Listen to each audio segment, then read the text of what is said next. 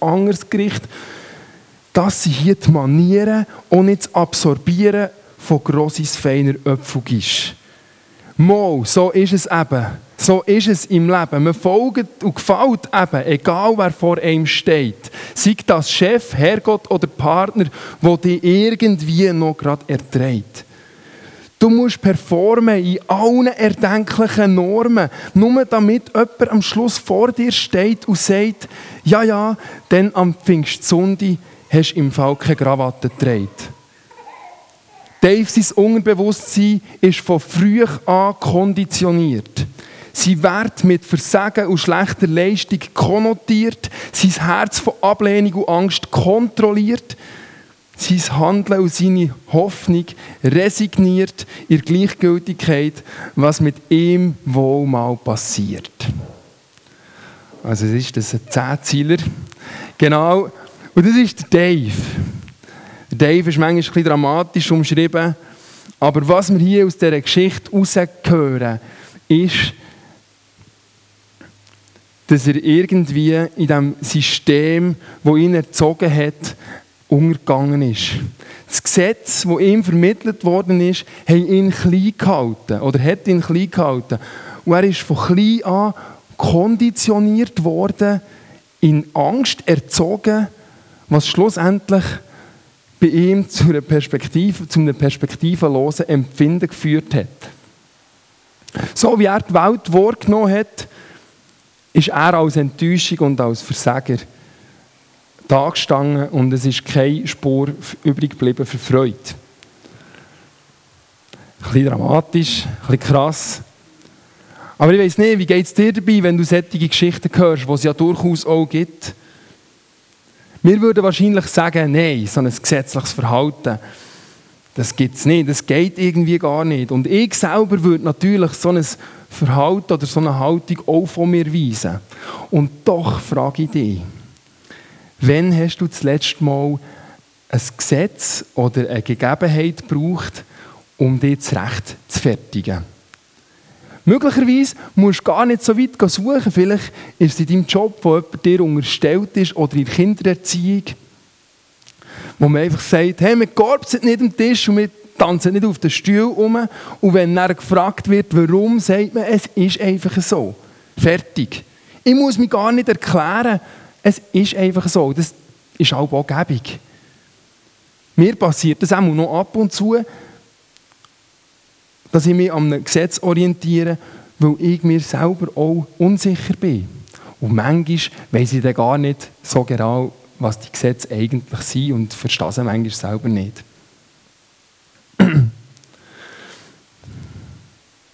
Es ist gut, wenn man etwas sagen kann. Und ich glaube, für Menschen ist es auch wichtig und sie suchen wegen dem auch Erhalt in Religionen oder irgendwie in Lebensweisen, weil sie nach Sinn streben und in dem einen Halt finden, vielleicht auch in einem Gesetzeskonstrukt. Sie schließen, sie, schließen sich an eine Gruppe an und nehmen die Gesetze einfach in Kauf. Die Entscheidung ist vielleicht gar nicht mal eine rationale, sondern mehr eine emotionale, weil, sie einfach, weil, weil der Wunsch nach Zugehörigkeit so stark ist, dass man sagt, hey, wir gehen Kompromisse ein und irgendwo haben die Gesetze auch etwas Gutes.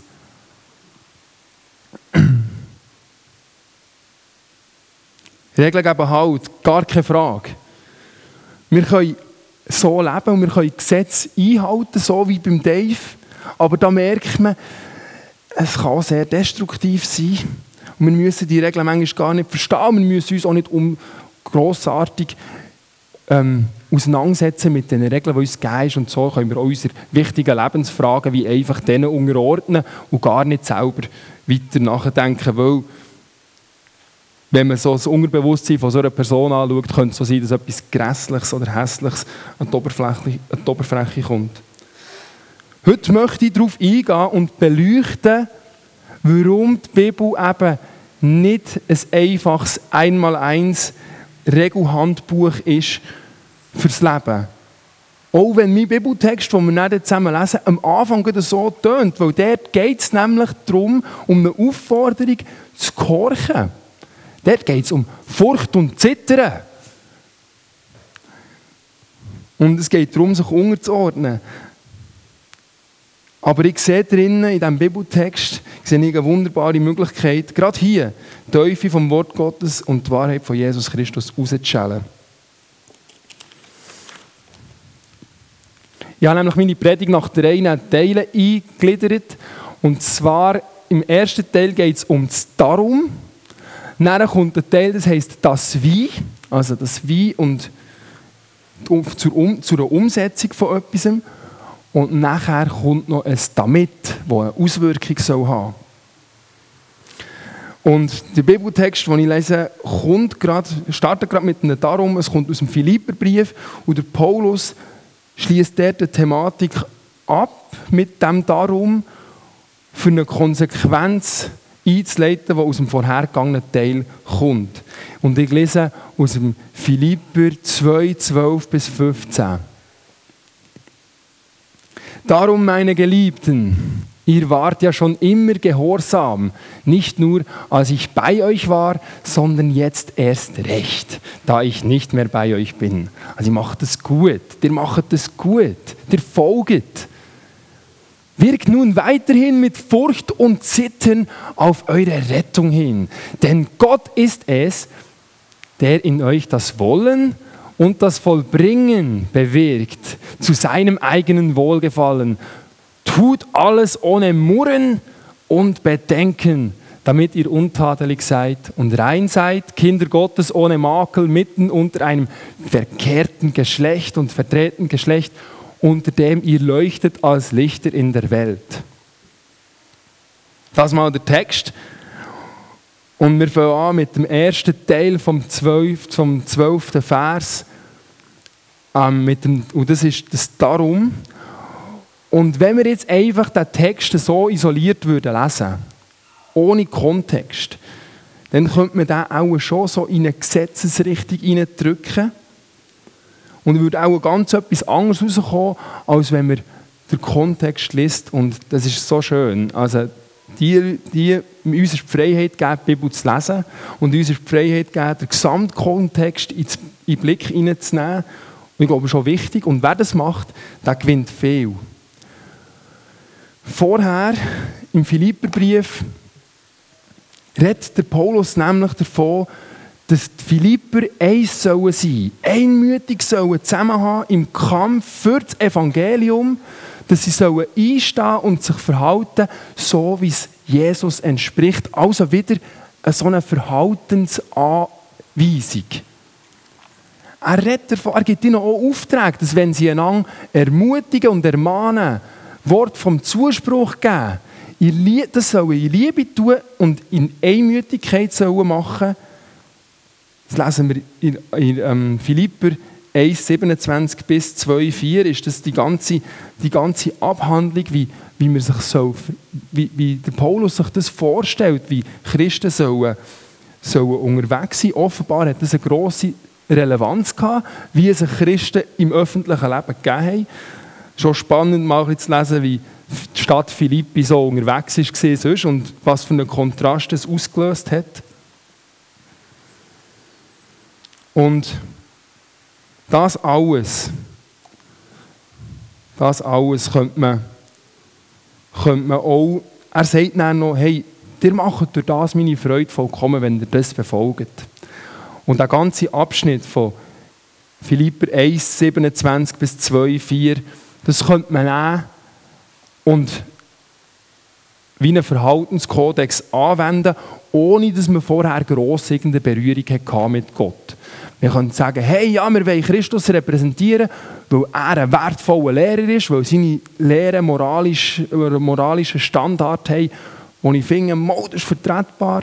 Aber in deinem Leben muss eigentlich noch gar nicht so wahnsinnig viel passiert sein. Du kannst, äh, du kannst den Gehorsam aus, ähm, ausführen, ohne dass dein Herz irgendwie dabei ist. Du kannst auch mit Furcht und Zittern darauf herschaffen, ein guter Mensch zu sein. Zu sagen, ja, stimmt, also Jesus, dem seine Standards sind super. Vor allem diesen Lehrern, die ich schon mal gehört habe, ist richtig. Und ähm, darum ist er ein, ein guter Lehrer und ich will ihn repräsentieren. Man kann das machen, ohne dass man im Herz getroffen ist. Und das ist ein religiöses Verhalten, oder? Und das ist irgendwie etwas, was so ein bisschen mehr ankommt. So ein mm, du sollst jetzt noch. Das erinnert mich sehr stark an den Dave. Nicht erklären, warum, sondern einfach machen. Und ich bin so fest dankbar, dass der, dass der Paulus das eben nicht einfach offen lässt. Und sagt, tut das so? Ich sage euch nicht warum, ihr werdet es irgendwann erfahren. Sondern Philipper wissen das schon. Und der Paulus ist so voller Dankbarkeit für die Philipper, dass sie im Glauben sind angekommen, dass sie Jesus haben lernen kennen, dass er das nochmal wiederholt. Und eben sagt, dass Jesus nicht einfach ein toller Lehrer war. Und er geht darauf ein und schildert in dieser Erhöhung, die er folgt, was Jesus gemacht hat. Er in dieser Verherrlichung, man sagt einmal die Doxologie von, von, von Jesus, die er da aufführt, die ist so cool und es ist entgegengesetzt zu allen anderen Glaubensrichtungen, ähm, Religionen, ist das so ein Kontrast, was er da hier bringt. Das möchte ich gerne lesen. Jesus, äh, der Paulus sagt dort ab 2, 5, seid so gesinnt, wie es eurem Stand in Christus Jesus entspricht. Er, der von göttlichem Wesen war, hielt nicht an, ein, hielt nicht an einer Beute daran, wie an einer Beute daran fest, Gott gleich zu sein, sondern gab es preis und nahm auf sich das Dasein eines Sklaven, wurde den Menschen ähnlich in seiner Erscheinung wie ein Mensch. Er erniedrigte sich und wurde gehorsam bis zum Tod, bis zum Tod am Kreuz. Deshalb hat Gott ihn auch über alles andere erhöht und ihm den Namen verliehen, der über allen Namen ist, damit im Namen Jesu sich beuge jedes Knie, all derer, die im Himmel und auf Erden sind und unter der Erde sind, und jede Zunge bekenne, dass Jesus Christus der Herr ist, zur Ehre Gottes des Vaters. Wow, cool.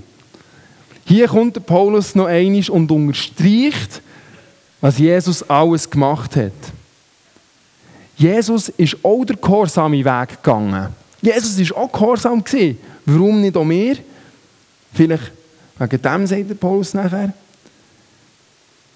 Aber Jesus ist gehorsam mit einem bestimmten Ziel. Er hat ein Ziel vor Augen gehabt und das Ziel hat die Tür aufgestoßen für uns zu Gott. Durch Jesu Gehorsam haben wir die Möglichkeit, zurück zu Gott zu kommen, an sein Herz. Zurück zu ihm zu kommen und, und mit ihm Beziehung zu haben. Schaut, blinder Gehorsam ohne Verständnis oder Perspektive bringt wirklich nichts. Ich glaube, das haben wir jetzt gehört, oder? Das haben wir verstanden. Dave seine Geschichte, All das vorher vom Verhaltenskodex und wir alle wissen, Gesetzlichkeit, das bringt irgendwie nicht. Vielleicht haben wir es selber alle schon erlebt, dass das wie nichts bringt. Aber Jesus hat genau gewusst, auf was es ankommt. Sein Antrieb war der, die Schöpfung von ihm, von Gott dem Vater, wieder eins zu machen mit dem Schöpfer. Es ist so wichtig und es ist so wichtig, dass wir diesen Punkt verstehen. Gott will unsere Herzensnähe. Er sehnt sich danach so fest, dass er seinen eigenen Sohn gegeben hat, damit jeder, der, der daran glaubt, den freien Zugang auch wieder hat zu ihm. Das ist der Grund für Jesu Gehorsam. Sein Antrieb war Liebe. Und wenn wir als Christen vom Evangelium ergriffen sind, und unser Herz dadurch verändert worden ist, dann macht der Vers 2,12, den wir hier eingeblendet haben, plötzlich wieder Sinn. Und der, oder es wird eben mehr aus, es wird einem gesetzlichen Gehorsam mehr, so, es wird zu einer tiefst aus Liebe motivierten Entscheidung für Christus einstehen für ihn alles zu geben. Wir wollen Jesus folgen weil wir seine Herrlichkeit und seine Größe, seine Heiligkeit persönlich erfahren haben und gesehen haben.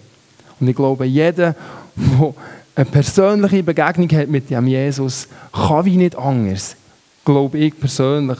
So wie der Jesaja sagt, wo, er, wo Gott ihm begegnet ist, wo er in der Gegenwart Gottes ist, sagt er, oh nein, ich elender Mensch, ich vergehe. Die Heiligkeit hat ihn so dermaßen umblasen.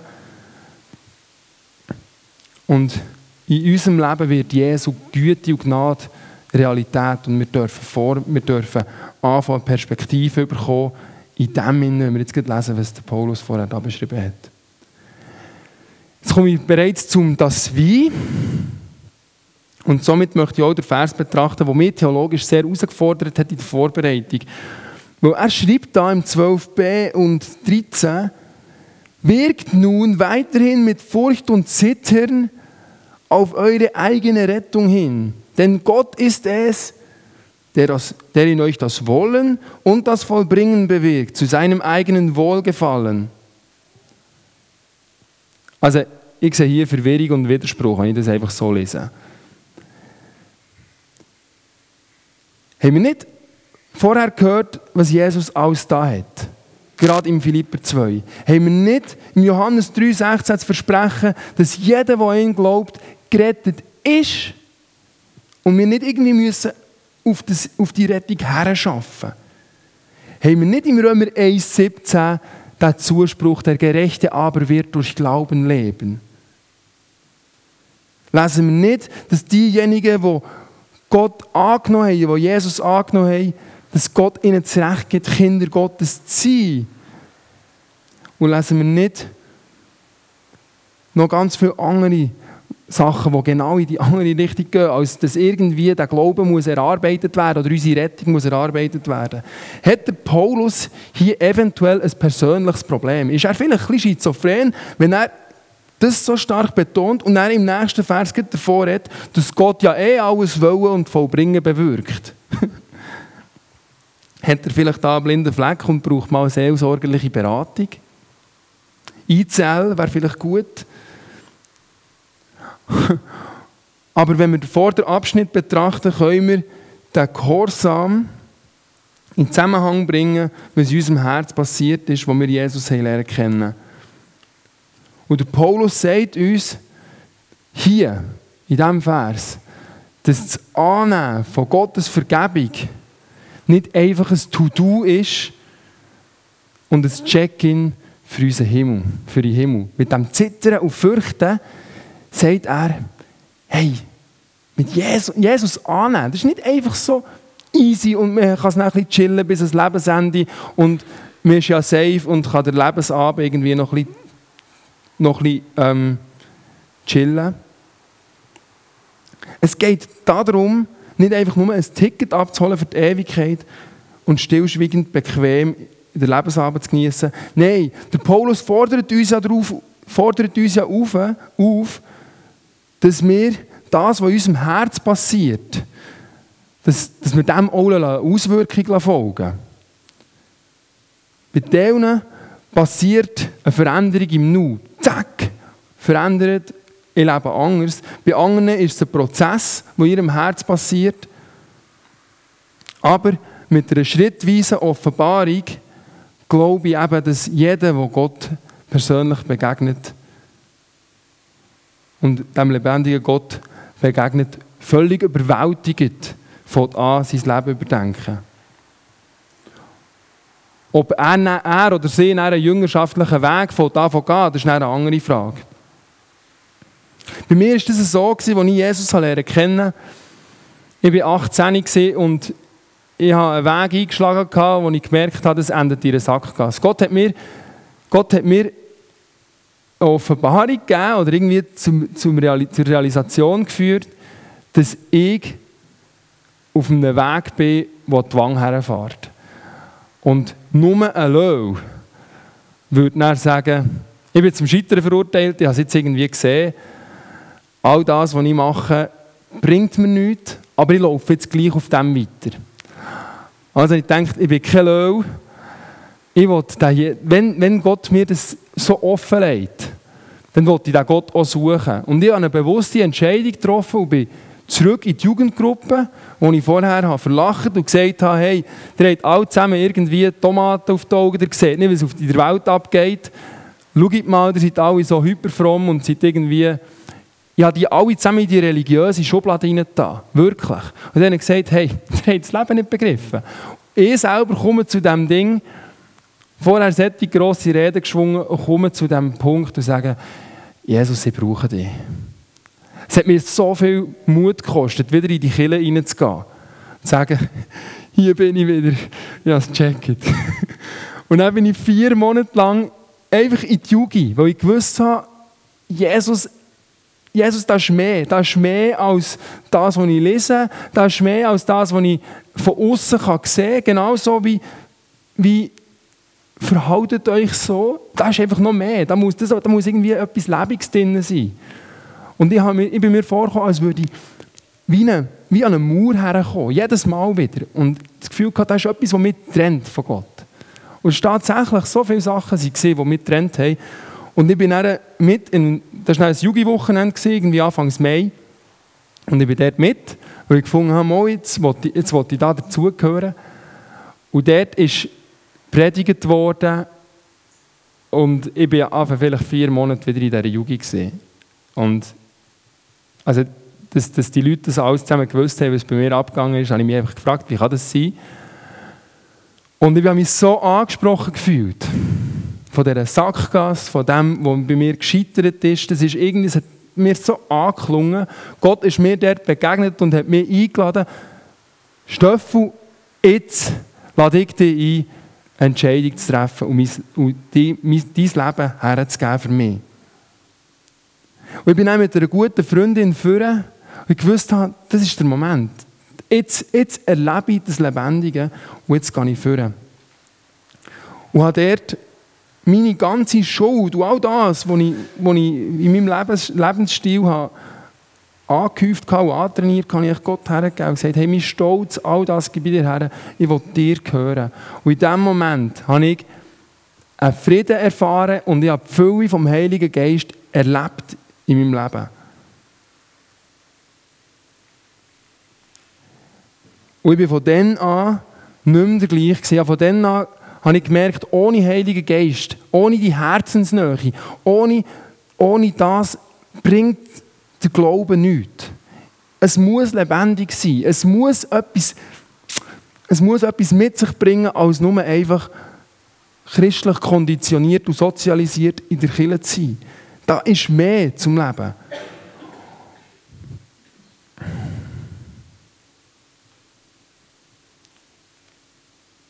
Er hat mich rein und makellos gemacht, wie wir zum Beispiel im Kolosser lesen. Und ich habe eine Herzensveränderung erlebt, die ich nie mehr vergessen werde. Ich habe mich im Sommer drauf taufen und habe gemerkt, wie mein Handeln und mein Denken von dem Moment an bis heute verändert ist.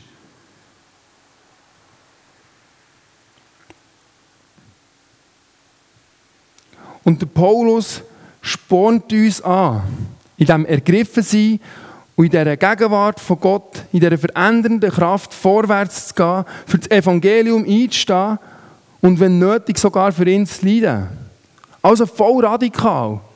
Und da geht es nicht darum, dass wir irgendwie unser, unser Leben, unsere, unsere Rettung müssen erzittern sondern vielmehr, dass wir in diesem Bewusstsein, dass wir dem heiligen Gott begegnet sind, dass wir mit dem unterwegs sind, dass wir mit dem vorwärts gehen. Dass er da ist. Und dann, kommt, dann macht in dem Innen auch der nächste Vers viel mehr Sinn. Weil Gott kennt uns, er kennt uns so gut. Und er kennt unser, unseren Eifer.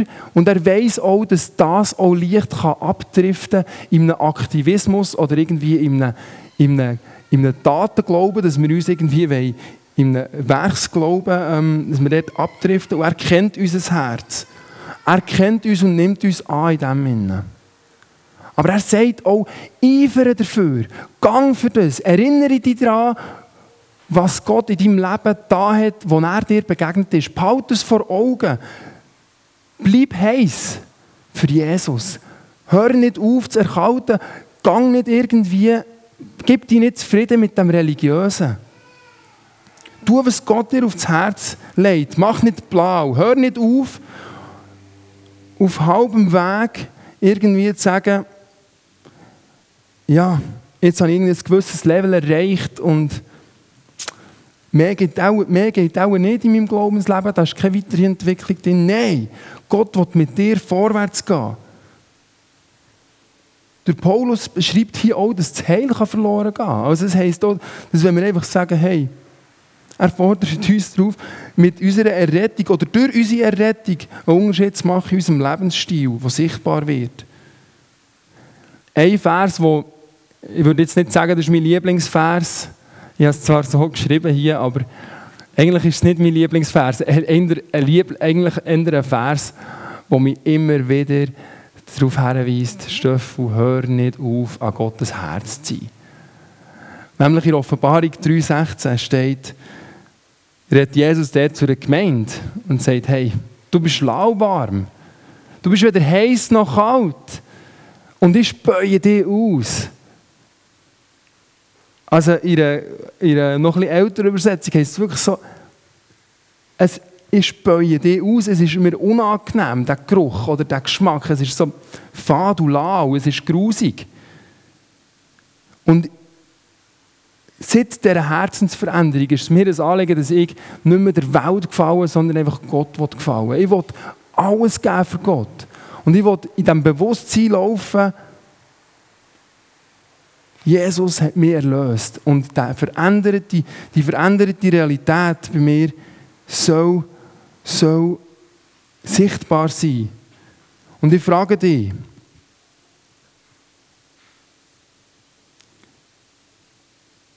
wo bist du irgendwo bequem geworden? Wo hast du gemerkt, ah, ich, ich habe einmal mal so Feuer für Jesus und warum ist das nicht mehr so?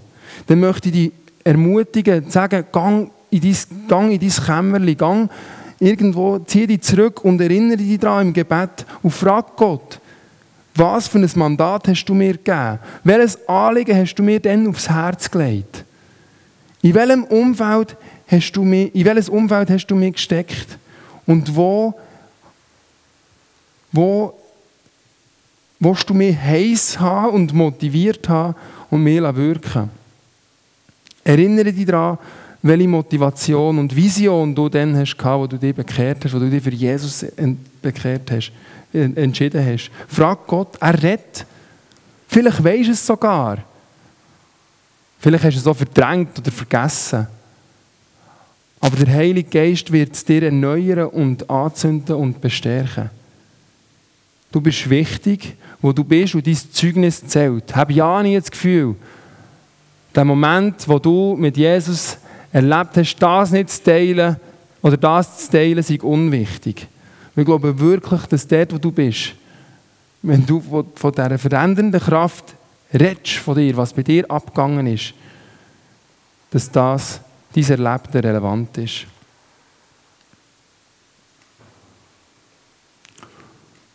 Und jetzt äh, kommen wir noch zu dem damit.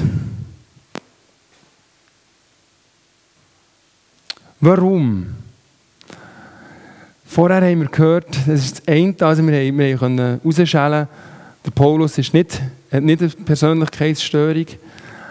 Er hat das auf den Vorderteil bezogen und hat das mit unserer Herzenshaltung aufgelegt. Sagen, hey, wir sollen eifern, wir sollen Vollgas geben, radikal sein, in dieser Lebensveränderung vorwärts gehen. Gleichzeitig aber dürfen wir wissen, dass wir es nicht sind. Er, wenn wir Vollgas geben, ist es er, der Wollen zu vollbringen schenkt. Ich weiß nicht, ob ihr das Bild kennt von der Hochzeit von Kana. Wo, sie, wo Jesus den Menschen sagt, den Jüngern sagt, füllt, füllt die Krüge einfach mit Wasser. Ich schaue für den Rest. Und so ist Jesus auch in unserem Leben. Wir sollen Vollgas geben, wir sollen Vollgas geben und, und eifern für Gott und unser Gesamte hineingeben, aber Gott ist der, der das Wunder tut. Er ist der, der das Vollbringen schenkt. Jetzt kommen wir zum Damit. Und das, was in unserem Herzen passiert ist, das bewirkt auch, dass uns die Menschen um uns herum ein Anliegen werden. Unser Herz ist verändert worden und die Veränderung lebt in unseren Herzen Und dadurch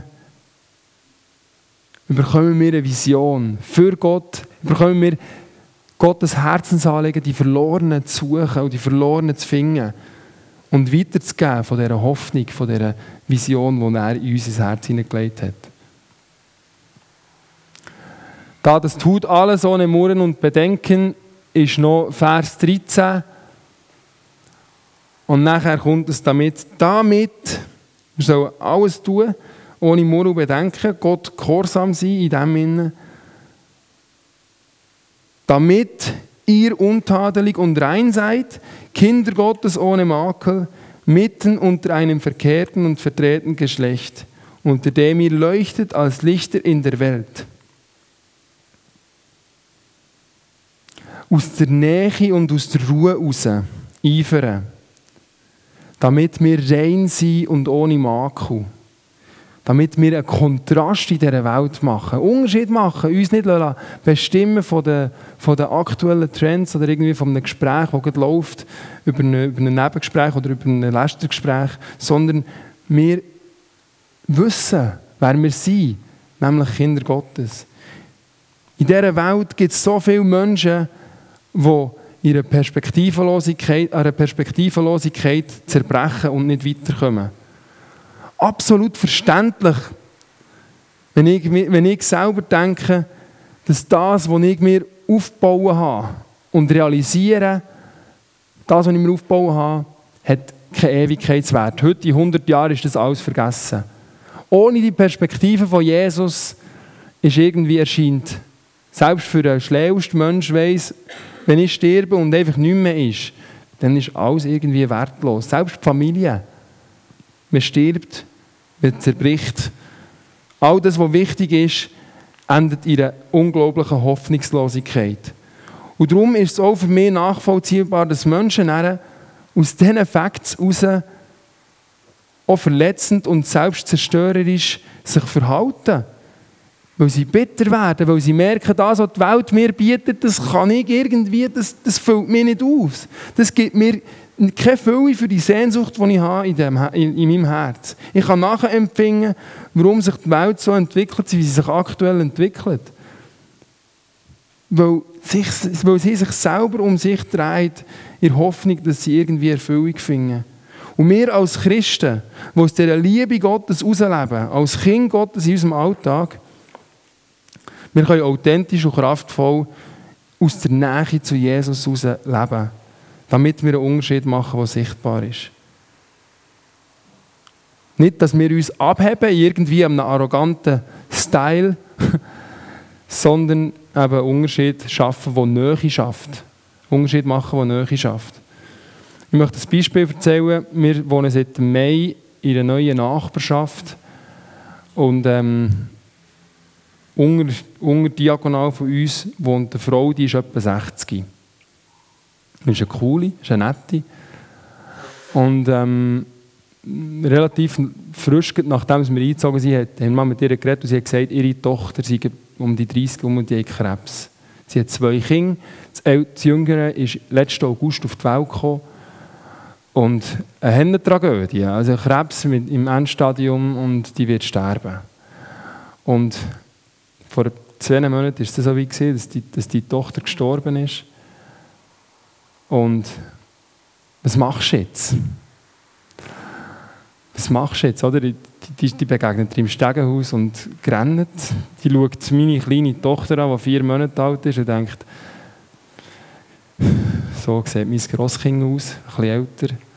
Und was macht sie jetzt als Grossi? Was ist ihre Rolle jetzt dort? Als Schwiegermutter. Und sie, sie rennt und ist in diesem Trauerprozess und jetzt aus dieser Herzensnähe arbeiten. Aus dieser Herzensnähe heraus Liebe Gottes weitergeben. Es ist nicht, ist, hier ist für mich so wichtig, dass, dass wir hier verbunden sind mit dem Heiligen Geist und hören, was ist jetzt dran? Ist es dran, dass wir jetzt sagen, genau, jetzt, hä? Perspektive verloren, hier, Jesus ja, ich weiß nicht, nein, ich habe zuerst mal zugelassen. Ich habe zuerst mal gerannt mit ihr. Und und habe, aber hat mich auch nicht aus der Ruhe gebracht. Es hat mich, mir persönlich, mein Herz es nicht aus der Ruhe gebracht, weil ich gewusst habe, ich bin gefestigt. Aber ich habe gesehen, wie, wie aussichtslos ihre Situation aktuell ist oder wie, wie fest die Fragen da sind. Und in diesen Momenten Gott zu fragen, wenn ist, was ist dran? Ist zuzulassen dran? Ist ein Wort von Ermutigung dran? Ist es dran, zu fragen, hey, darf ich für dich beten?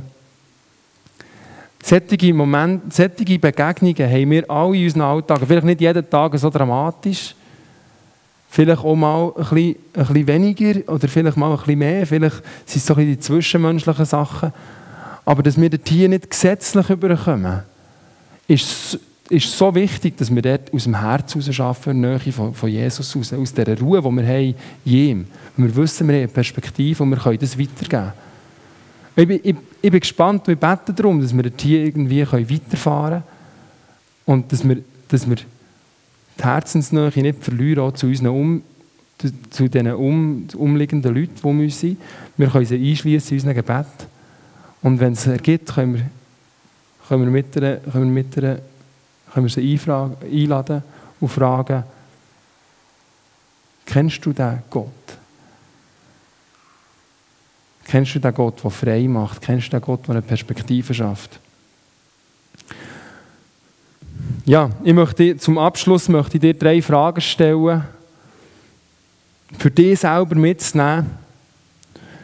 Wo in meinem Leben habe ich aufgehört, heiß zu bleiben? Wo in meinem Leben bin ich religiös geworden und habe einen Glauben entwickelt, der aus meiner eigenen Willenskraft statt aus der Nähe zu Gott wirkt. Und wo hat Gott mir ein Mandat geschenkt mit spezifischen Gaben und Geistesgaben? Ich möchte dir drei Fragen mitgeben, dass du die bewegst, dass du in der Nähe zu Gott dir immer wieder fragst, hey, Herr, ich möchte heiß bleiben für dich. Ich möchte radikal die Liebe leben. Ich möchte radikal aus dieser Nähe heraus leben. Ich möchte nicht religiös werden. Was sind für Faktoren in meinem Leben die, die mich dorthin geführt haben? Sind es Anerkennung von anderen Menschen? Ist es Stolz? Ist es Uneinsicht? Ich rede von mir selber. Wo hat Gott mir ein Mandat geschenkt? wo, wo, wo ich glaube, dass Gott mir hier hineingestellt hat. Was für eine Vision hat er mir aufs Herz gestellt? Was für spezifische Gaben hat er mir mitgegeben und mich ausgerüstet, auch im geistlichen Sinn, dort hineinzuwirken? Sehe ich, sehe ich, sehe ich in meinem geistlichen Auge unterschiedliche Realitäten, sehe ich prophetische Wörter, wenn ich mit prophetische Bilder, wenn ich mit Leuten rede. Nimm das mit. Ich möchte noch beten zum Abschluss. Jesus, ich danke dir, dass du alles gegeben hast für uns. Dass du nicht festgehalten hast, Gott gleich zu sein, sondern zu uns abgekommen bist. Die erniedrigt hast, uns gleich geworden bist, ähnlich geworden bist und der Weg gegangen bist, im Gehorsam mit der Perspektive, dass wir wieder zu dir dürfen zurückkommen. Und du hast uns ausgerüstet, aus dem heraus zu leben. Du hast uns angenommen und du hast uns ausgerüstet, aus dieser Kraft vom Heiligen Geist zu leben, ihre Verbundenheit und ihre Liebe, damit wir anderen Menschen begegnen können, damit wir anderen Menschen ein Licht sein können in dieser Welt. Ich bitte dich, dass du das, was heute Morgen angesprochen wurde, dass du es verteufeln dass wir dürfen heimgehen, uns dürfen ermutigt und gestärkt fühlen und vorwärts gehen mit dir. Neue Angriffe nehmen dass das, was vor uns liegt, die vorbereiteten Werke sind, die du für uns parat hast. Amen.